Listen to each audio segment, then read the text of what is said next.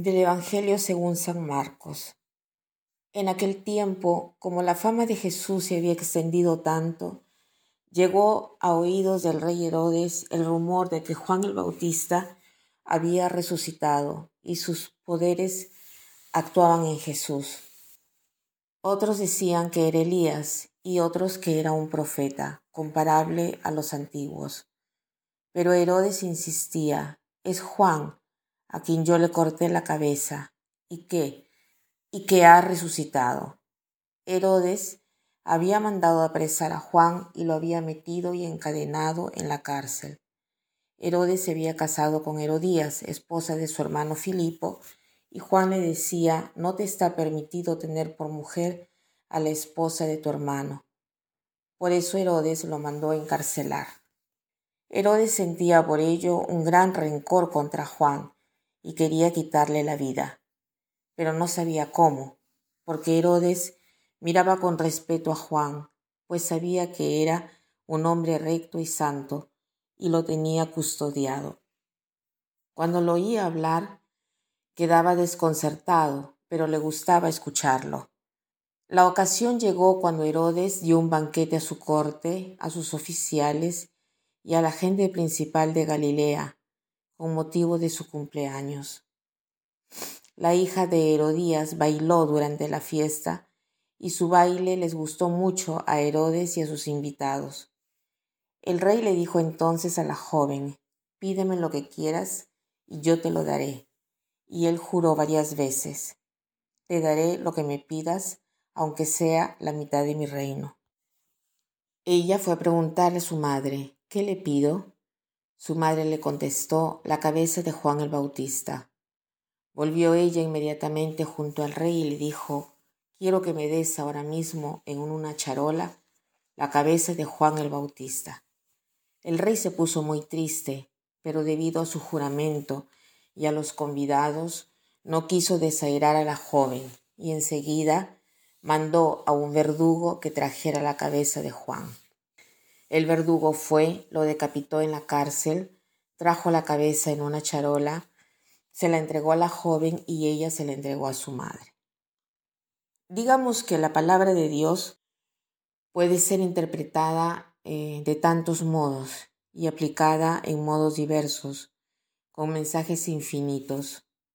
Hoy me ha impresionado un particular cuando la joven va donde su padre y se dice de ella, inmediatamente va donde su padre y le dice, quiero en este momento la cabeza de Juan el Bautista.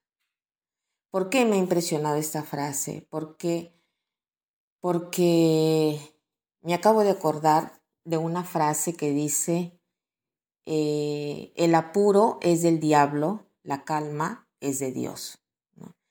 Esta joven tiene apuro, entra corriendo. Quiero, quiero, ahora. ahora. Hay una urgencia. Y en este pasaje nos viene contado cómo fue la muerte de Juan el Bautista. Herodes había encarcelado a Juan porque él le llamaba la atención siempre diciéndole que estaba cometiendo adulterio y Herodías por eso no lo podía ver y quería que lo matasen. Pero Herodes no sabía qué hacer porque por un lado estimaba a Juan que lo veía como una santa persona. Y durante un baile, ¿no? que fue para su cumpleaños, Herodes ve bailar a la hija de Herodías.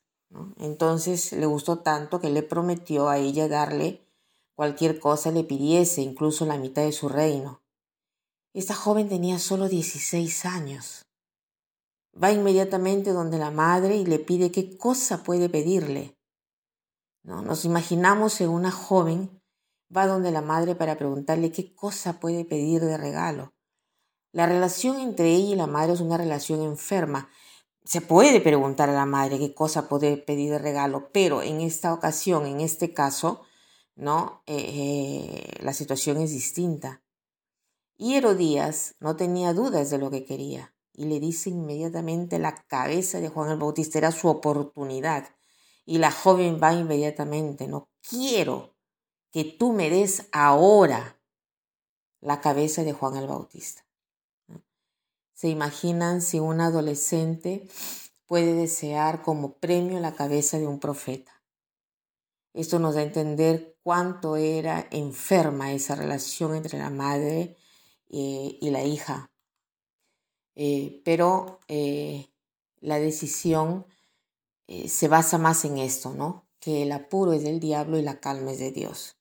Entonces hoy nos podríamos preguntar, yo mis decisiones durante el día, ¿no? En mis decisiones que yo tengo durante el día, primero reflexiono reflexionar nuestras eh, decisiones, eh, nuestras elecciones, no decorarlas, porque aquí dice, quiero ahora en una bandeja, este particular de la bandeja o de la charola, como la quieran llamar, me ha hecho pensar cómo a veces nosotros ocultamos el mal por el bien. No, no lo queremos ver como una cosa equivocada, porque de otra manera no lo elegiríamos, no escogeríamos, ¿no?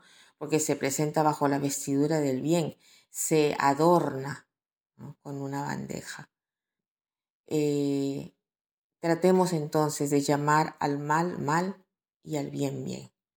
Para terminar, quiero citar esta frase que dice así, el apuro es del diablo, la calma es de Dios. El apuro es del diablo, la calma es de Dios. Que pasen un buen día.